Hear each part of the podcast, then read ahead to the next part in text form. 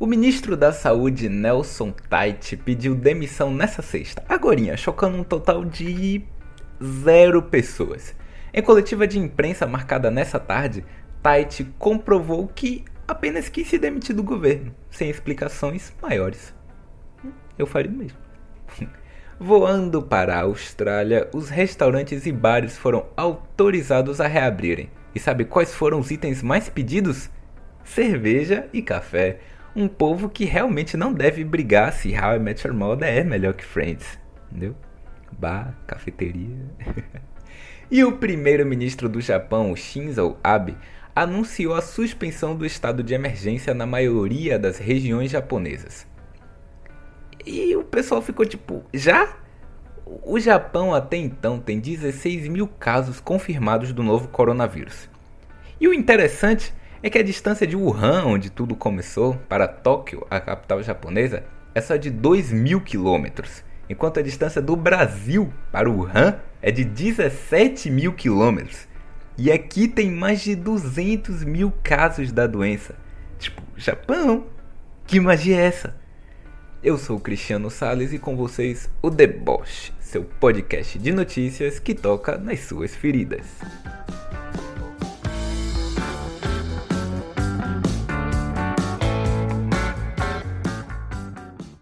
E vamos começar hoje por ares nacionais, porque outro guerreiro morreu.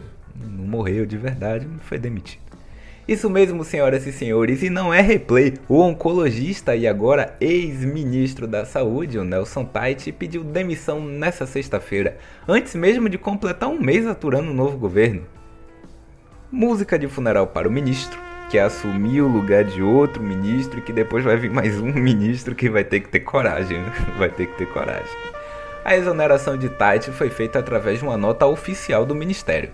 As especulações dos motivos que levaram agora o ex-ministro a pedir demissão pode ter a ver com as divergências em duas questões primárias que não foram explicadas pelo Tait, mas que são especuladas pela mídia.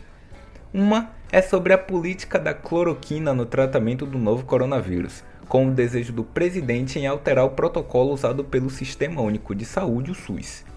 Já o segundo tem a ver com as insatisfações de Tite sobre o decreto que amplia as atividades essenciais, como a abertura de academias e salões, contrariando as políticas do distanciamento social.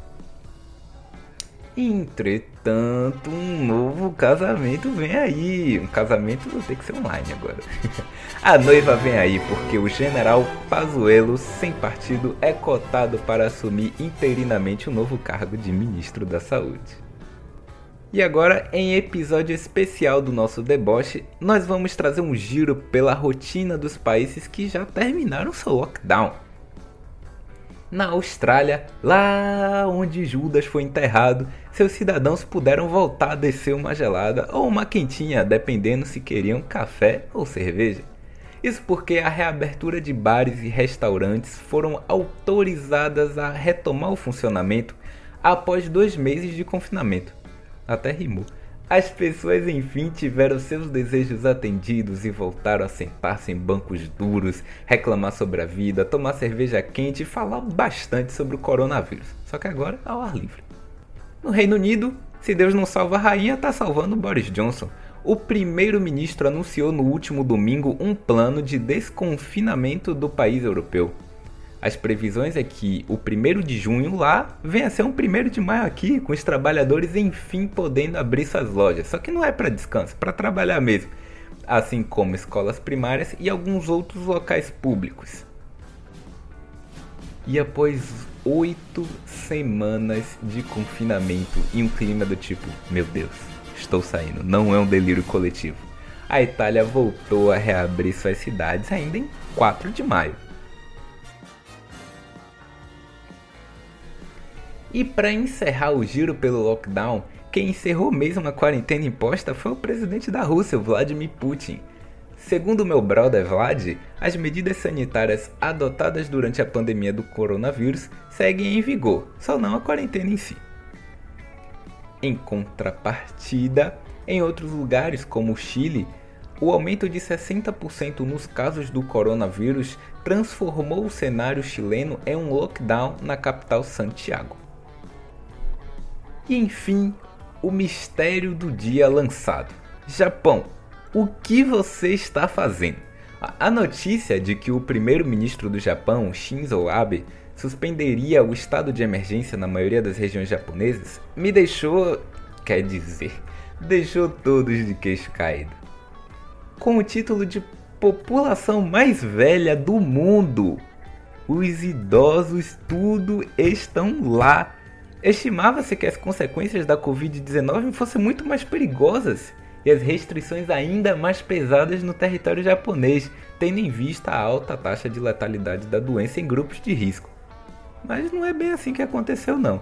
Em entrevista para a BBC, o diretor do Instituto de Saúde da População do King's College em Londres, o Kenji Shibuya, afirma que o Japão é muito eficiente em testar pessoas em busca do vírus, identificando logo no começo os grupos de contágio e isolando-os imediatamente. Outro fator apontado é a propensão dos japoneses em termos de higiene. Então, quem diria né, que o quinto país mais poluente do mundo seria um dos mais higiênicos a controlar o novo vírus? Debochados, né? Bom, você aí que não gosta de jornal, você mesmo não gosta de ver jornal? Agora dá pra ouvir o jornal e ficar inteirado de tudo que rolou na semana, além de aqui e ali uns episódios especiais. Aqui é Cristiano Sales e esse foi o seu Deboche, seu podcast de notícias que toca nas suas feridas, com as principais informações da semana. Fontes retiradas de Folha de São Paulo, G1, Portal R7, Isto é e Agência Brasil.